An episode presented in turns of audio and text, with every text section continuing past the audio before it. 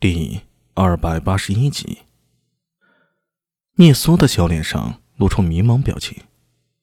他他没说什么呀，就一直在说他要回去。回哪里去啊？呃，不知道啊。聂苏一脸茫然，摇头回答。苏大伟也有些糊涂，站在池塘边上一动不动。他试图调动元气，寻找聂苏所说的锦鲤踪迹，但并没有什么发现。锦鲤仿佛凭空消失了。聂苏不可能说谎，这池塘里一定有一位锦鲤存在，而且属于那种成了精的锦鲤。但它究竟是什么呢？是鬼，又或者只是一位锦鲤呢？反正，在那本《百鬼夜行录》之中，没有关于他的记载。这锦鲤从何而来？和昨晚被他杀死的鬼又有什么联系呢？若说没有联系，苏大伟不相信。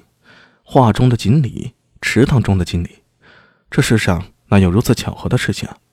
不过听聂苏所言，池塘中的锦鲤对他并无恶意。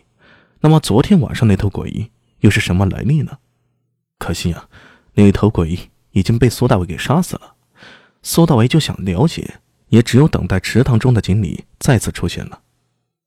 对了，你刚才说你清早醒来，发现能与锦鲤交流，啊？那以前呢？以前没有。聂苏回答的斩钉截铁。以前在寺里的时候也有经历，我就听不懂。那就是说，这能力啊是突然出现的。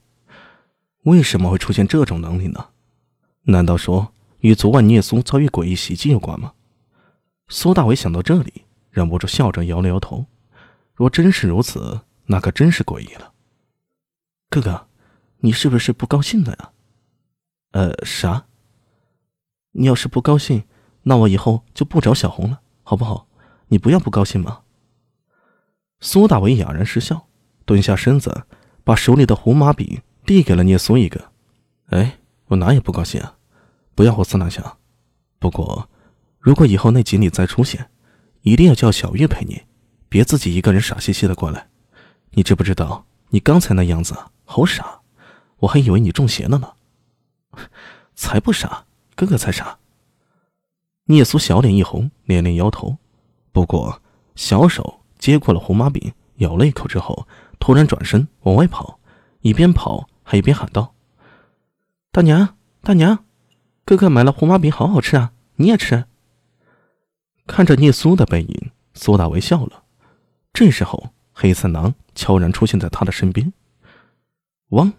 他叫了一声，苏大为低下头看了黑三郎一眼，轻声道：“三郎，看样子咱们这个家有古怪呀。”黑三郎没有回应，那双幽森的眼睛盯着浑浊的池塘。走吧，让小鱼盯着。苏大为揉了揉黑三郎的脑袋，迈步就往跨院走去。后院渐渐的冷清下来，浑浊的池水中突然浮现了一抹赤红。一位锦鲤出现在水面，他探出头来，嘴巴一张一张的，似乎在诉说着什么。时间悄然流逝，转眼就进入九月了。重阳之后，气温明显降低了，天气越来越冷。苏大伟的生活在经历了一连串波折之后，也渐渐归于平静。与从前不同的是，他换了住宅。阜新坊和崇德坊毕竟有不同，居住在这里的人。大多小有身家的，他们显得很冷漠，没有崇德坊邻里之间的那种来往。有的时候，他们甚至会用谨慎的态度对待苏大伟一家人。一开始，柳娘子还想着打好邻里关系，但几次接触下来，她也就放弃了这念头。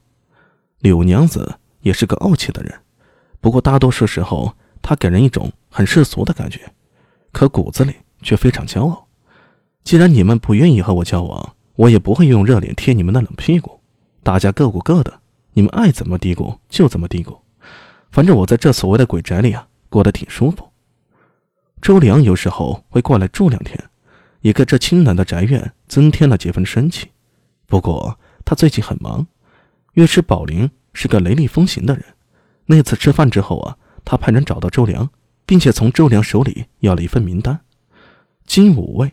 本就有负责长安治安的职权，尉迟宝林又是尉迟恭的儿子，在全职内调动了一些兵马，说实话，并不是一件难事儿。只用了三天时间，一直刁难周良的三个团头就遭到巨大的打击。不良人出手的话，大都还会遵守一些规矩，可金武卫动手，可不会和你讲道理啊！稍有反抗，直接动手，连一句废话都懒得讲。三天里，三大团头名下十几个产业遭遇疾风骤雨般的打击，十几个小团头直接被金武卫带走，然后就没了音讯。派人去长安狱打听啊，没有用。人根本不在长安狱，据说被关进了卫卫大牢之中。那卫卫大牢可比长安狱可怕多了，进去之后不死也得脱一层皮呀。